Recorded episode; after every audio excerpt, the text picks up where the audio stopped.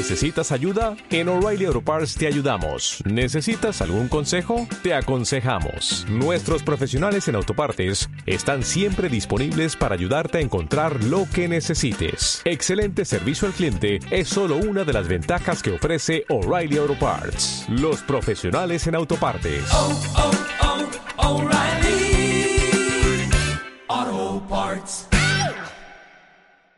Bienvenidos hoy lunes a este episodio de Meditación Online y Mindfulness, producido por pcardenas.com.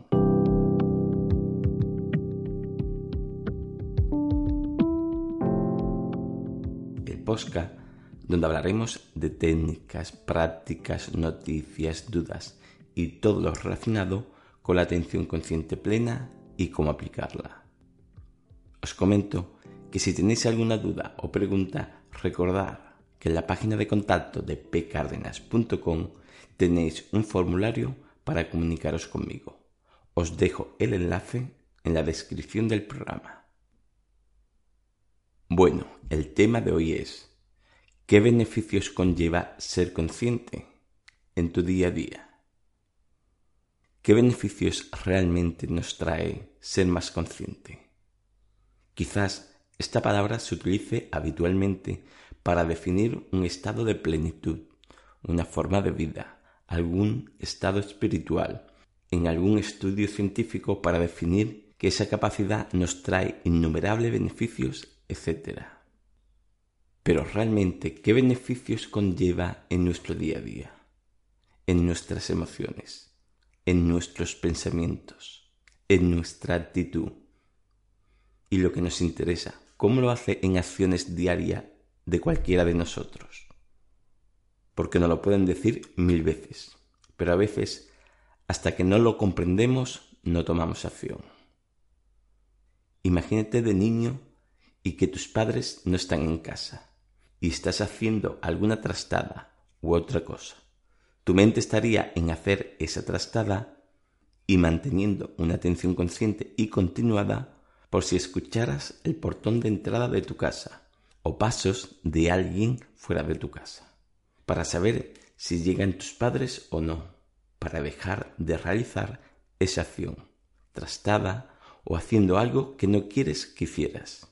Y en el momento que escuchas algo fuera de tu casa, pararías esa acción y volverías al sofá o a tu cuarto o donde correspondiera para parecer que estabas haciendo lo que deberías hacer y te estuvieras comportando como normalmente lo haces. Se supone que más o menos bien.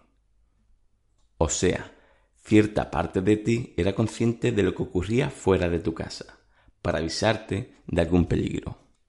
Para en el caso que te dieras cuenta, parar esa acción que estabas realizando.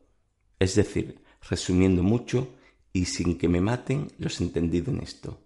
Ser consciente es que cierta parte de ti permanece atenta a algo, en este caso pensamientos, emociones, sensaciones, etc., para avisarte de que se están produciendo y aprovechar para gestionar esos pensamientos no beneficiosos y volver a lo que estabas realizando antes, o sea, a tu estado de bienestar. Es decir, más resumido, la conciencia nos avisa de los pensamientos o emociones que te sacan fuera de un estado de bienestar para que tomemos acción frente a ello, si lo requiere. Sé que la conciencia tiene una definición más amplia.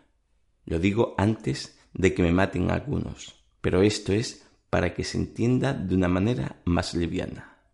Aquí podríamos sustituir el estado de bienestar por aquello donde ponemos atención, ya sea en un trabajo que estés realizando y te avise que tu mente se está distrayendo, disfrutar simplemente con tus amigos o familiares y tu mente se empieza a preocupar en otras cosas que no corresponden en ese momento, de estar realizando cualquier cosa o simplemente nada y tu mente empiece a alimentar emociones negativas de estrés, ansiedad, depresión, preocupaciones, etc.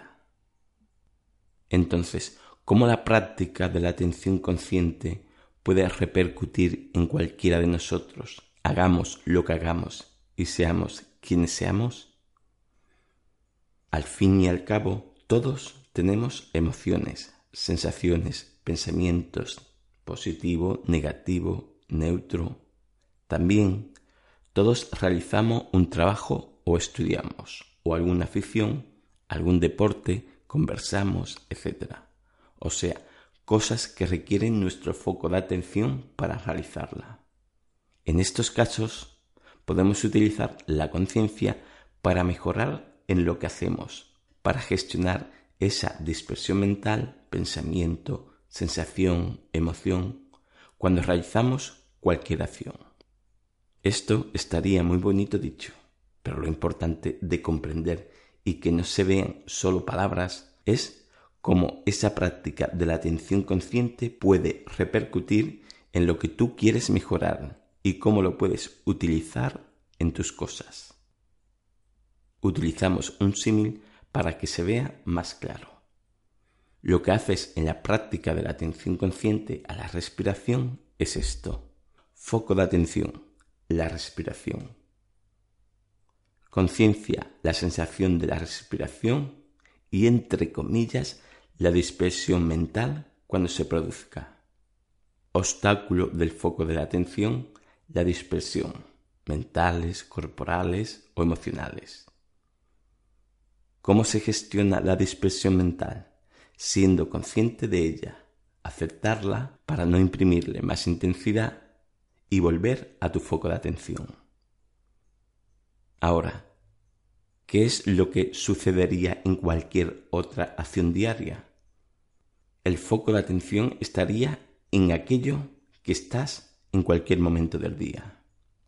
La conciencia estaría en lo que haces y en cualquier dispersión que se produzca, ya sea un pensamiento sobre algo que no tiene que ver con lo que haces, con una emoción que estés sintiendo por reaccionar a algo, etc. ¿Cómo se gestionaría esa dispersión? Eres consciente de ella, la aceptas para que vaya perdiendo fuerza y cada vez venga menos y de menor intensidad. Y luego vuelves a lo que estabas realizando. Ahora, lo más importante de saber es de qué forma la mente entrena esa conciencia para que surja en tu día a día. Pues parece obvio, a base de práctica. La verdad es que no hay otra forma. Cuando practicas expresamente ser consciente de la respiración, o de esos pensamientos que te dispersa, tu mente es más sensible a avisarte cuando te dispersa y por ende te da la posibilidad de actuar frente a esas distracciones antes de que las sigas alimentando y también para gestionarlas. Todo lo que repites se hace una rutina mental. Por lo tanto, tu subconsciente al familiarizarse con ese proceso les resulta más fácil ponerlo en práctica y cada vez con mayor eficacia. Porque a veces somos conscientes, pero nos cuesta ponernos a gestionar esa dispersión mental en el día a día. Con esta práctica de atención consciente resulta más fácil ese paso, ya que como lo has convertido en una rutina mental, te cuesta poco superar esa desgana de ponerte en acción para gestionar esos pensamientos, emociones o sensaciones de las que estás siendo consciente. Lo mismo puedes decir, me parece bien todo esto, Pedro, pero yo no es que mis preferencias no sea el trabajo, el deporte, hacer alguna afición, etc. Yo lo que quiero ahora para mí es dejar de preocuparme tanto, tener más autoestima, reducir o eliminar el estrés, ansiedad, depresión, el dolor, el sufrimiento dormir mejor o no castigarme tanto mentalmente y silenciar un poco las conversaciones mentales que tengo conmigo mismo o misma, etc. De acuerdo, pero durante el día realizas cosas, te levantas, desayunas, te duchas, vas a algún sitio, hablas con la gente, estudias o no, trabajas o no, hay miles de acciones que realizas y durante ese día a la vez te puedes sentir en un estado negativo, alimentados por esos pensamientos, esas emociones, esas sensaciones. Por lo tanto, al alimentar esa actitud es, al fin y al cabo, una dispersión mental que realizas y alimentas mientras deberías permanecer en tu foco de atención a cualquier acción que realices desde que te levantas hasta que te acuestas. Por lo tanto, lo que quiero decir con esto, que para trabajar esos estados negativos hay que trabajarlos y gestionarlos. Darnos cuenta que lo estamos alimentando y que debemos gestionarlo en ese momento, ya que lo que te mantiene en ese estado negativo es pensar en él constantemente, retroalimentarlo y poner nuestro foco de atención a esos pensamientos. Por lo tanto, como hemos comentado antes, el foco de atención nuestro estará en lo que realices y una parte de la conciencia estará en darnos cuenta que alimentamos esa dispersión mental, tanto emocional como mental. Por lo cual, al avisarnos la conciencia de que estas emociones se están produciendo, podremos gestionarla. Y cuanto más la gestionemos, menos fuerza tendrán cada vez, menos foco de atención de nosotros se llevará. Y poco a poco, ésta puede ir reduciendo e incluso algunas eliminándose. Y cuanto más practique la atención consciente, antes te darás cuenta de tus dispersiones. Así que la alimentarás menos y por lo tanto ella repercutirá menos en tus emociones negativas. Y también cada vez te costará menos gestionarla, aceptarla, ya que este proceso, a base de práctica, se convierte en un proceso semiautomático que nos facilita esa labor. Pero claro, para entrenar bien la conciencia y que ésta aprenda mejor y la llevemos antes al subconsciente como proceso mental para utilizarla en donde necesitamos, este proceso sería conveniente hacerlo de forma que podamos entrenar la atención consciente plena en un ejercicio solo dedicado al ser consciente. Esto es como estudiar y memorizar algo. Cuanto menos molestias o estímulos externos haya, más fácil es aprender algo.